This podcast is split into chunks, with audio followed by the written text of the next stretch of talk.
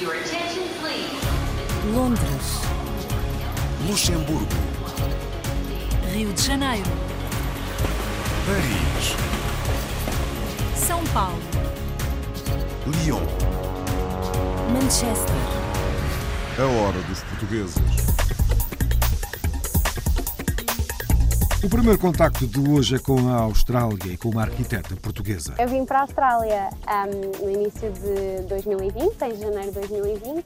O que me trouxe a este país, este lado do mundo, foi a procura por uma experiência nova. Queria muito continuar a viajar. Depois da faculdade, queria continuar a viagem, queria conhecer um novo continente. E a Austrália foi um país que sempre me chamou a atenção. Ah, Também a Nova Zelândia. O plano também seria ir para a Nova Zelândia, mas acabei por ficar na Austrália. No Luxemburgo, conhecemos a presidente de uma ONG. O que a gente pretende fazer é acompanhar organizações locais que também ahm, lutam com a população para garantir o acesso aos direitos humanos. A arte de trabalhar a madeira levou um português aos Estados Unidos, onde hoje é especialista em mobiliário para iates. Na maioria dos mega iates, eles c- compram os barcos, eles não gostam do, que, do interior do barco e decidem renovar. Às vezes, por e simplesmente decidem renovar um, um, um main saloon, por exemplo, ou um master state room, mas depois chegam à conclusão é melhor fazer mais isto, é melhor fazer mais aquilo. Nesta hora dos portugueses, falamos com o novo delegado da Fundação Oriente, em Goa. Nós estamos numa fase de renovação do, do corpo docente, quer nas escolas, quer nas universidades, nos colégios, e de facto temos a participação de professores das escolas, eh, mas também professores que lecionam na universidade e al- alguns dos nossos professores aqui do Camões, que também estão a frequentar o curso. Na Venezuela, a comunidade lusa multiplica-se em iniciativas de solidariedade para apoiar quem dela necessita. Entregamos el combo de productos, medicinas s- la sopa de la esperanza, aproximadamente para 70 familias y la sopa son 100, 180 platos de sopa. E em França, em Marselha, há uma organização cuja missão é ajudar a acelerar negócios, sobretudo na área da inovação. O objetivo e as atividades do Accelerator AM é de apoiar e de fazer com que as empresas inovadoras, tipo startup, possam crescer e desenvolver aqui e fora daqui. A hora dos portugueses. Rio de Janeiro, Paris, Luanda, Delhi, Cairo, Macau, Oslo, Kiev, Buenos Aires, Toronto, Nova York. Berlim.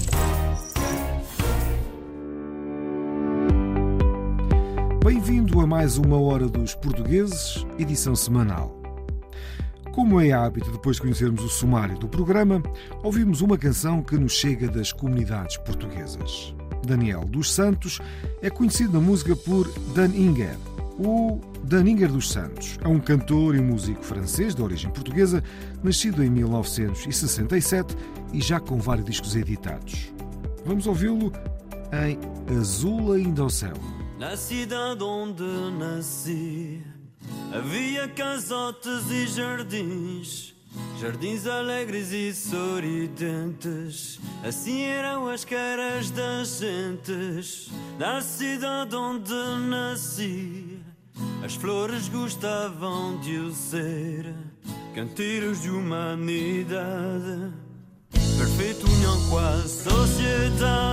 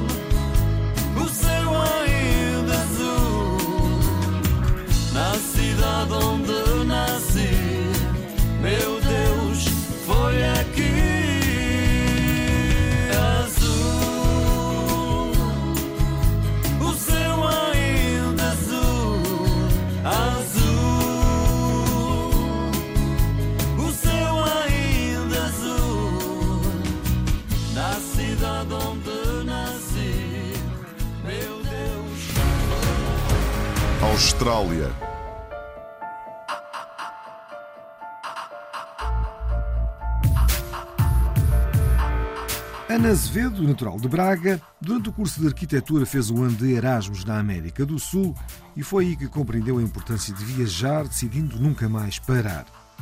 Concluído o curso, resolveu conhecer a Austrália. Para descobrir o continente, ingressou numa empresa de arquitetura. A Filipa Borges Santos foi ao seu encontro. Ana Azevedo, natural de Braga, formou-se em arquitetura na Faculdade de Arquitetura da Universidade do Porto. Foi durante o curso e através do programa Erasmus que viajou pela América do Sul e a partir daí não mais quis deixar de viajar. Falámos com Ana durante a Bienal de Sydney, um dos maiores eventos de arte do país e onde Ana se encontrava a trabalhar. Ana começou por nos dizer quando e a razão de ter vindo para a Austrália. Então, eu vim para a Austrália um, no início de 2020, em janeiro de 2020. O que me trouxe a este país, este lado do mundo, foi a procura por uma experiência nova. Queria muito continuar a viajar. Depois da faculdade, queria continuar a viagem, queria conhecer um novo continente. E a Austrália foi um país que sempre me chamou a atenção. Uh, Também a Nova Zelândia. O plano também seria ir para a Nova Zelândia, mas acabei por ficar na Austrália. Ana conta-nos como e onde começou a viagem neste país. Então a viagem começou em Melbourne. Eu e uma amiga aterramos em Melbourne. Fomos logo, quase logo para a Phillip Island, porque encontramos um voluntariado num hostel. Eh, depois, entretanto, trabalhamos um mês e meio, a pandemia apareceu e nós ficamos presas na Austrália. A Austrália fechou fronteiras. Eh, nós começamos uma viagem, começamos a subir a costa este da Austrália. Acabamos por ficar sem emprego, eh, começamos a fazer voluntariados. Ficamos muito tempo em New South Wales, fomos para o norte. depois decidimos ficar um ano mais na Austrália. Para se ficar um ano mais tem que se fazer, com o tipo de visto que eu vim, tem que se fazer eh, o chamado Farm Work ou Regional Work. E então fomos fazer este dito trabalho específico para uma ilha nas Whitsundays, para uma ilha paradisíaca, uma ilha privada. Passamos lá três meses e, entretanto, decidi que ia ficar mais um ano. Conheci o meu namorado e decidimos andar à volta da Austrália eh, com uma carrinha. Compramos uma carrinha, adaptamos a carrinha, fizemos a viagem à volta da Austrália e depois, entretanto, eu voltei ao deserto, fui viver para uma comunidade aborígene, trabalhar num centro de arte. Depois, entretanto, decidimos assentar um bocadinho em Sydney e pronto, e aqui estamos em Sydney. Para além de trabalhar num hostel, Ana fala-nos como tem sido esta experiência em trabalhar na Bienal de Sydney. Hum, A experiência tem sido muito boa, não é o meu único trabalho. Começou por ser um voluntariado, ah, um escritório de arquitetura que eu contactei acabou por me convidar para vir fazer uma instalação e então passamos um mês a instalar uma das peças e depois eu decidi, ah, ok, se calhar eu devia continuar e gostaria de continuar a trabalhar na Bienal. E pronto, e, e concorri e agora estou a trabalhar nas exposições e pronto, é giro porque conheço os artistas e conheço eh, muita gente no meio da arte, também é uma coisa que me interessa. Pronto, isso é- tem sido muito giro e, e conheço muita gente que vem e é curiosa e que se relaciona com arte. Tem sido interessante. Perguntámos a Ana que conselho daria a quem está a pensar vir para este país. seria venham já, porque o governo australiano eles estão desesperados por pessoas e eles estão a dar vistos muito facilmente e é uma época incrível. A Austrália está cheia de trabalho. Eles estiveram fechados por dois anos, por isso agora estão cheios de trabalho para dar. Depois de ter dado a volta à Austrália, Ana confessa os três lugares que mais gostou e recomenda. Ok, o top 3, eu acho que um lugar que eu recomendo sempre às pessoas é o centro da Austrália, a zona à volta de Alice Springs, o Luru e Catajuta e o deserto. O Karijini National Park, ah, na Western Australia, acho que foi um dos sítios que, não sei, a mim fascinou-me porque eu não estava à espera daquilo. Outro lugar, ah, as Whitsundays, um dos sítios que ficou assim na minha alma porque também foi um sítio em que, que eu conheci o meu namorado portanto, ainda estamos juntos. Foi um sítio em que passei uns meses, fiz muitos amigos. Para finalizar, perguntámos as três palavras que pensa quando ouve a palavra Portugal. Ah, saudade. Sei eu acho que isso é a coisa mais importante. A família e. Não sei, casa. Luxemburgo.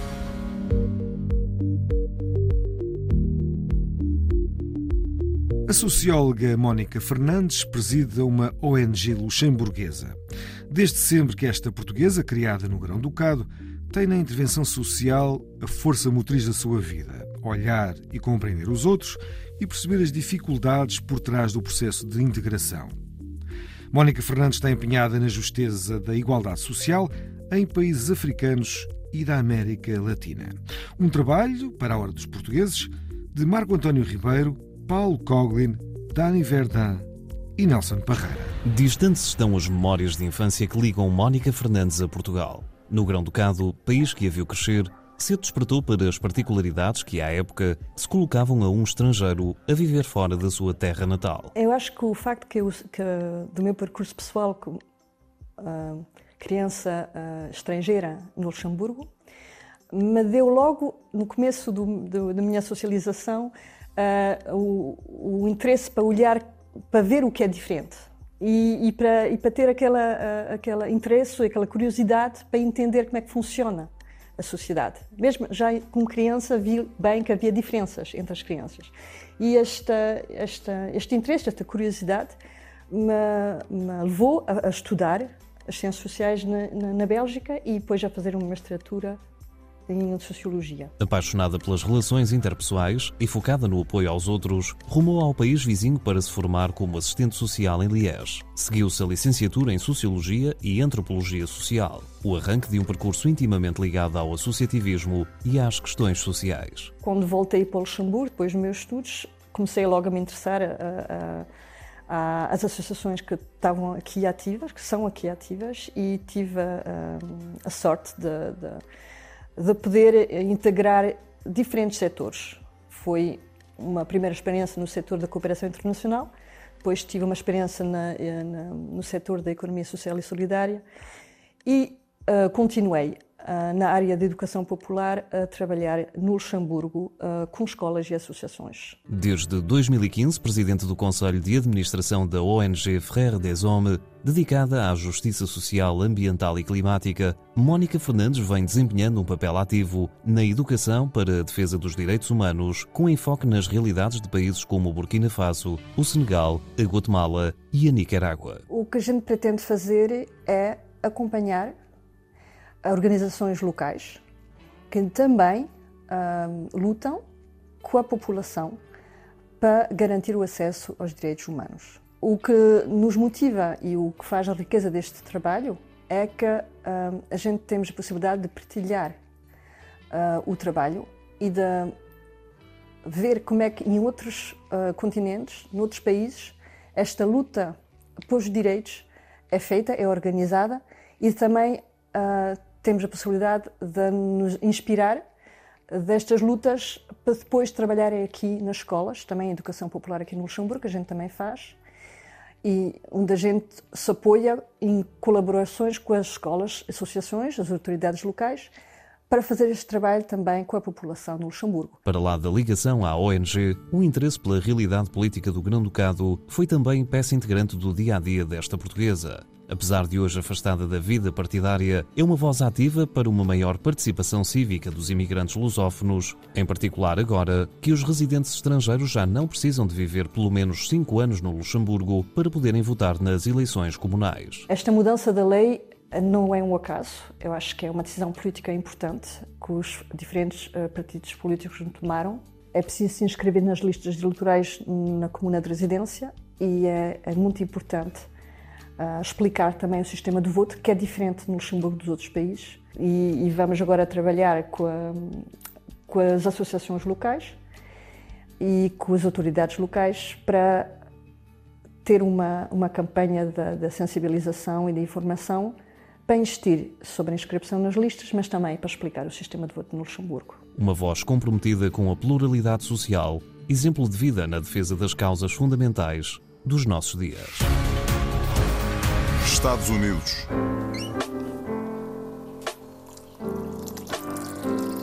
Para Francisco Pimentel, a arte de trabalhar a madeira está-lhe no sangue. Francisco aprendeu a profissão com o pai, numa oficina na Amadora. Por curiosidade, respondeu a um anúncio de jornal e foi assim que viajou para os Estados Unidos da América, onde começou a fazer mobiliário para iates. Hoje é especialista na matéria e o seu trabalho está em muitas embarcações luxuosas com peças únicas.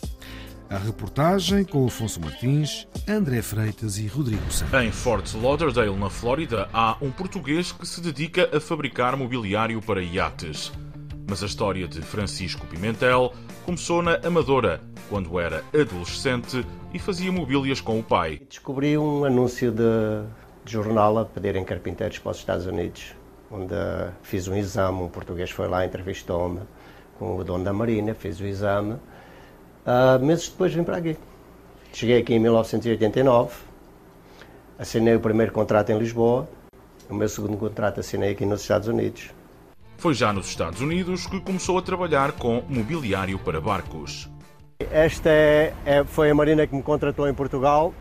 Aquele building que nós vimos aqui atrás foi aqui que eu comecei. Trabalhei ali durante 12 anos. Os meus últimos três anos fui chefe da carpintaria. Este é um dos projetos que eu fiz que me demorou cerca de ano e meio a construir entre o Master State Room, o After Deck, Sun Decks e outras áreas, galley. Hoje, o português é dono da Francisco Pimentel Custom Yacht, que emprega uma dúzia de pessoas, trabalha com iates de dezenas de milhões de dólares e com clientes das mais diversas áreas. Claro que eu não vou poder mencionar o nome aqui, mas tenho muitos clientes que são muito famosos, tanto em cinema como artistas, cientistas, políticos, projetos em que, inclusivamente aqui na nossa companhia, envolve 2, 3 milhões de dólares. A maioria das vezes, inclusive esse móvel que temos lá fora que estamos a construir, o barbecue, o dono desse barco gastou 60 milhões de dólares na construção do barco. Na maioria dos mega iates, eles compram os barcos, eles não gostam do, que, do interior do barco e decidem renovar. Às vezes, pura e simplesmente decidem renovar um, um, um main saloon, por exemplo, ou um master state room, mas depois chegam à conclusão é melhor fazer mais isto, é melhor fazer mais aquilo de vários meses até mais de um ano. É este o tempo que podem demorar os projetos de Francisco Pimentel. Tudo depende do barco. Tem barcos em que eles vêm comigo e apresentam-me os desenhos, ou eu viajo, já fui várias vezes à Califórnia, vários projetos, já em Boston, Bahamas. Uh, por vezes eu vou lá, tenho as reuniões com eles, eles apresentam-me o projeto com os desenhos, nós chegamos a um acordo, na maioria eles sempre trazem os barcos aqui para o Forte Lauderdale e a construção começa aqui.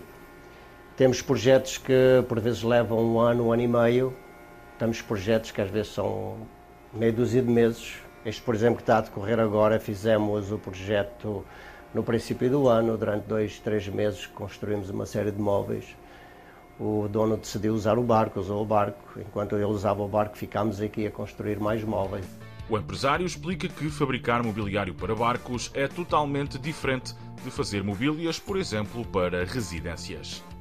Lembro-se que o barco enfrenta mares bravos, está, está sempre na água, oscila, os materiais são totalmente diferentes, tem que, de uma certa forma, tem que ser materiais flexíveis quando são colados, os parafusos são especiais, os uh, plywoods são marine grade, uh, as pinturas, inclusivamente, são são marine grade, não tem nada, não tem nada, nada a ver com casas, as casas são totalmente diferentes.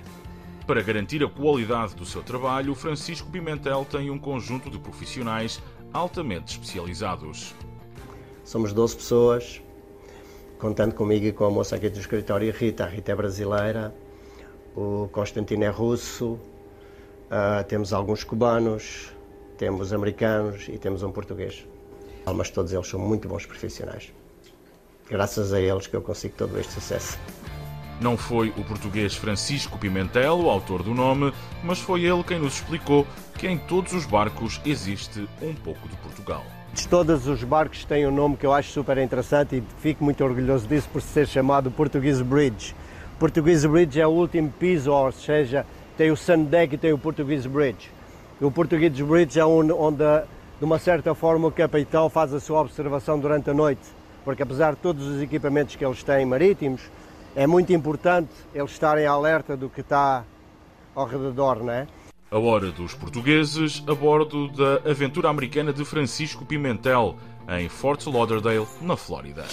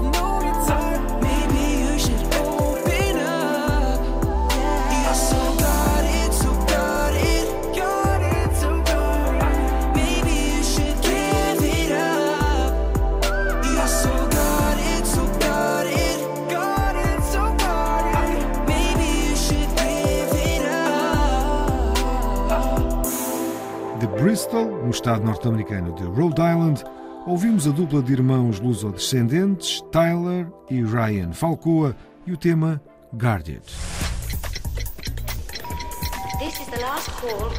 A hora dos portugueses.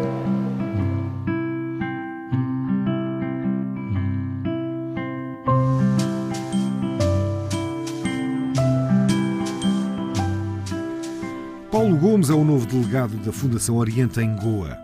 Juntamente com o diretor do Instituto Camões, Delfim Correia da Silva, vai dar formação ao novo corpo docente, tanto do ensino secundário como do ensino universitário. O entusiasmo é grande e a dupla pensa já num novo curso para o próximo ano. Vamos até Goa com Namita Nair e Naline Elvino de Souza. Este curso de, de formação e especialização de professores de português, uh, português de língua estrangeira em Goa, uh, surgiu de um repto lançado pelo delegado da Fundação Oriente e que, quando me contactou, eu aceitei, obviamente, a proposta, até porque nós já há quatro anos que não fazíamos cursos em conjunto. O último curso que tínhamos feito foi em 2018 uh, e era um curso mais, mais intensivo, mas 20, 25 horas, 25, 30 horas. Desta vez, o objetivo tem a ver com o desenvolvimento de outras capacidades dos professores, desenvolver as capacidades ao nível da, dos conhecimentos uh, pedagógicos, didáticos, a própria condução e prática pedagógica e, portanto, é um curso que tem uma duração de 70 horas, é bastante mais, mais intensivo e também muito mais completo. Os outros cursos eles foram sempre mais uh, reduzidos ou menores. Esse curso é um curso intensivo. Nós temos 70 horas de aulas, com muita coisa para aprender, com muitas novas ideias, temas e uh, uma motivação renovada depois de todo esse tempo que a gente teve confuso, com o Covid. Isso tudo só é uma ótima oportunidade para a gente se sentir muito mais motivado com novas ideias, com um novo, novo aprendizado e tudo que a gente está vivendo na sala de aula outra vez. O conceito da formação é sempre é um processo contínuo. Então, não podemos dizer que temos muita experiência e com este curso de formação Uh, graças à Fundação Oriente e ao Centro de Língua Portuguesa Camões, aqui temos esta ótima oportunidade de aperfeiçoar os nossos conhecimentos, uh, bem como aprender novas coisas, usar, utilizar novas tecnologias e trocar informações também com os nossos colegas. Eu completei o meu mestrado na Universidade de Goa e completei o curso em 2020. Então, assim que uh, terminar com o curso, eu tive a bolsa, a bolsa para uh, trabalhar cá no Camões e dei aulas aqui e depois, por algum tempo, dei aulas também em Margão, numa escola secundária. E agora, por quase um ano, estou a lecionar na Universidade de Goa. Nós estamos numa fase de renovação do, do, corpo docente, quer nas escolas, quer nas universidades, nos colégios, e de facto temos a participação de professores das escolas, Uh, mas também professores que lecionam na universidade e alguns dos nossos professores aqui do Camões que também estão a frequentar o curso. Temos uh, dois casos de professores que nunca tiveram experiência de, ensino. Uh, uma delas fez, por acaso, hoje uma apresentação sobre literatura e está muito entusiasmada.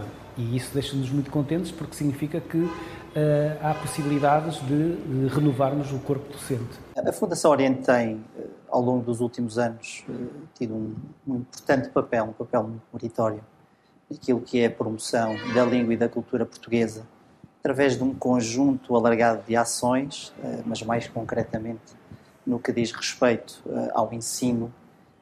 Nós apoiamos financeiramente os professores nacionais que ministram português nas escolas do ensino secundário. Consideramos, por essa razão, se queremos ter uma boa qualidade de ensino, se queremos ter bons alunos, teríamos que apostar também naquilo que é a formação dos nossos professores e dos nossos uh, docentes. O curso está dividido em nove módulos.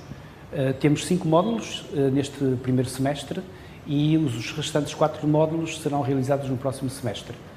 Portanto, o curso vai se prolongar até novembro e depois retomaremos em março 2023? Eh, nós, devido à, procura que tivemos para esta ação, estamos já a ponderar uh, abrir ou iniciar uma nova edição no próximo ano, 2023.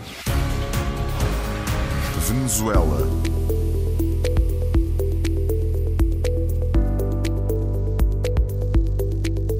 Na Venezuela, a Covid-19 e a crise económica fizeram agravar as carências da comunidade lusa local, atingindo particularmente os mais idosos. O Estado português atribuiu recentemente apoios a várias instituições de solidariedade, mas apesar de importantes, essas verbas ficam aquém do esperado. E é a própria comunidade lusa que se multiplica em iniciativas de solidariedade para garantir o suporte destas instituições para que possam manter o seu apoio a quem dele necessita. Quem nos conta tudo é Filipe Gouveia e Lenis Gavilha. A Sociedade de Beneficência de Damas Portuguesas, a ONG Regala na Sonrisa e o Lar Padre Joaquim Ferreira foram beneficiados com apoios financeiros do Estado português para continuar a atender lusitanos. A ajuda é muito apreciada, mas ficou aquém do esperado e é a própria comunidade a esforçar-se para garantir assistência aos compatriotas. Necesitamos sempre tener la mano solidaria del gobierno portugués para que nos siga ayudando para poder continuar que cada día son más las personas que nos vienen a pedir ayuda. Llegamos el combo de productos, medicinas y la sopa de la esperanza, aproximadamente para 70 familias y la sopa son 100, 180 platos de sopa que lo van a recoger a la beneficencia y lo comparten en la casa con su familia. Para el Día del Niño le damos chucherías para los niños, en el Día de la Madre damos para las madres, el Día del Padre para el padre y ahorita un combo de útiles escolares. También para cirugías, prótesis, eh, mucha necesidad con el pueblo portugués. Un apoyo que para nosotros es importantísimo. Este es nuestro tercer año recibiendo apoyo de parte del consulado para nuestro programa Ángeles Lusitanos, que atiende a abuelos en situación de abandono, a ciudadanos portugueses en situación de calle. Assinamos o protocolo para receber o dinheiro, que eram 29 mil, e a nossa solicitude está por ao redor dos 80 mil euros. E como sabe, a inflação na Venezuela neste primeiro semestre já vai em 50%, tudo sobe. A gente não está alheio a toda esta situação que está passando no país. Sensibilizado perante o que acontece, o novo embaixador de Portugal na Venezuela garante que o apoio social vai ser sempre uma preocupação e uma constante na sua agenda. O diplomata elogiou o trabalho destas instituições, o aporte da sociedade civil e da rede empresarial. Temos de estar muito atentos a todos os portugueses e, em particular, e os descendentes, e em particular àqueles que têm mais necessidade de apoio do Estado, de apoio da sociedade civil, da atenção de todos enquanto comunidade. O lar Padre Joaquim Ferreira, onde eu estou agora, vim cá visitar com muito gosto pela primeira vez, é uma instituição exemplar que se destaca precisamente na expressão dessa solidariedade dos portugueses relativamente a quem mais necessita. É a terceira instituição de apoio social que eu visito e que revisitarei muitas vezes, porque quero continuar a manifestar uh, o interesse que nós temos em defender os mais frágeis através da sociedade civil, como através do Estado, como dizia e aqui é a sociedade civil a ajudar-se ela própria, o que é absolutamente extraordinário. Os grupos sociais fazem almoços e com esses almoços têm colaborado muito com o lar. Camilo Bacalhau, os Panas, os Heróis do Mar e as, as, empresas em si, antes da pandemia, era muito mais colaborativa com, com o lar que agora. É suficiente esse apoio? O apoio nunca é suficiente, não tenhamos ilusões quanto a isso. O apoio é sempre algo que se pretende que cresça, que nunca falte e, portanto, o acompanhamento deste, destes casos por parte do Estado é muito importante. Agora, o que é importante é nós apoiarmos estarmos presentes, nós, digo Estado, mas estarmos também junto da sociedade civil. Se todos os juntos unirmos ombro no ombro para apoiar quem mais necessita, então quase acharemos que o apoio chega. Nunca chegará e será sempre esse um longo caminho que continuaremos a fazer. França.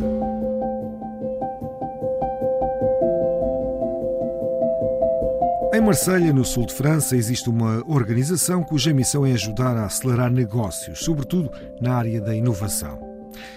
Esta estrutura chama-se Accelerateur M e é dirigida por um luso-descendente, Frank Araújo. Recentemente acolheu uma delegação de startups portuguesas coordenada pela UpTech do Porto e quer estabelecer mais intercâmbio tecnológico entre França e Portugal. A última história do dia é assinada por Carlos Pereira. Estamos em Marselha, numa antiga fábrica de açúcar. É aqui que tem lugar o Grand Opening, um encontro anual de empresas que trabalham no mundo digital. Um dos atores presentes é o Accelerateur M, uma estrutura dirigida pelo luso-descendente Frank Araújo. O Accelerateur M é uma estrutura associativa uh, que foi criada por instituições públicas da região de Marselha, com a metrópole, a Câmara de Comércio, a região e mais a Universidade Aix-Marseille-Provence e também as duas cidades de Marselha e de Aix-en-Provence. O objetivo e as atividades do Accelerator M é de apoiar e de fazer com que as empresas inovadoras, tipo startup, possam crescer e desenvolver aqui e fora daqui. O Accelerateur M acolheu uma delegação portuguesa no quadro da temporada Cruzada França-Portugal, um programa essencialmente cultural organizado em França e em Portugal pelos governos dos dois países.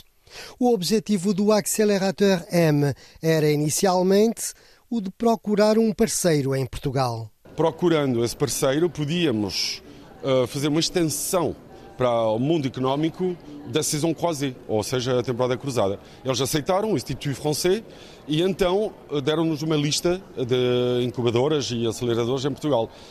E fomos ao contacto delas e a primeira que respondeu positivamente foi a Optec. A Optec é um, é um meio eh, detido pela Universidade do Porto, portanto são, são são três áreas de negócio em que nós intervimos nas artes, na tecnologia e, na ciência e que procuramos dar uh, um território de experimentação e de criação e depois de consolidação e scale-up a quem se atreve no empreendedorismo. A UPTEC selecionou três projetos que vieram apresentar-se à França.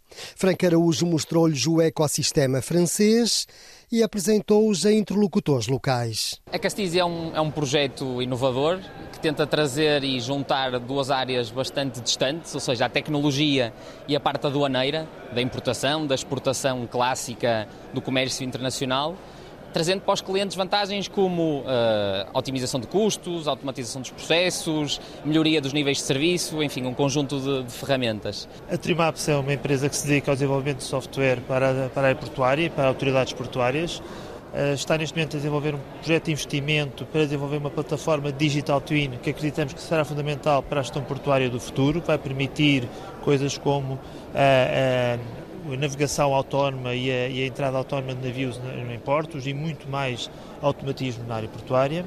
Nós trabalhamos com o cinema independente, então nós estamos eh, construindo uma plataforma de, dedicada para o cinema independente, por e para quem faz o cinema independente e está em Portugal e está na França, está onde se faz o um, um melhor cinema independente ou um dos melhores cinema independente do mundo. Franco Araújo é luso-descendente com raízes em Trás-os-Montes e há muitos anos que tem estabelecido pontes entre a França e Portugal. É verdade que para mim era mais que um desafio, era um desejo, era mesmo um sonho uh, poder ter ligações profissionais com o meu país de origem e essa oportunidade foi uma boa oportunidade. Sem dúvida alguma que eh, devíamos estabelecer esta relação com, neste caso, num outro país, numa outra estrutura, eh, tem uma, uma ligação muito forte ao facto de quem nos convida, quem estabeleceu todo este, este contacto, o Franco Araújo ser português. Antes de, de trabalhar quase 19 anos na Câmara de Comércio de Marselha,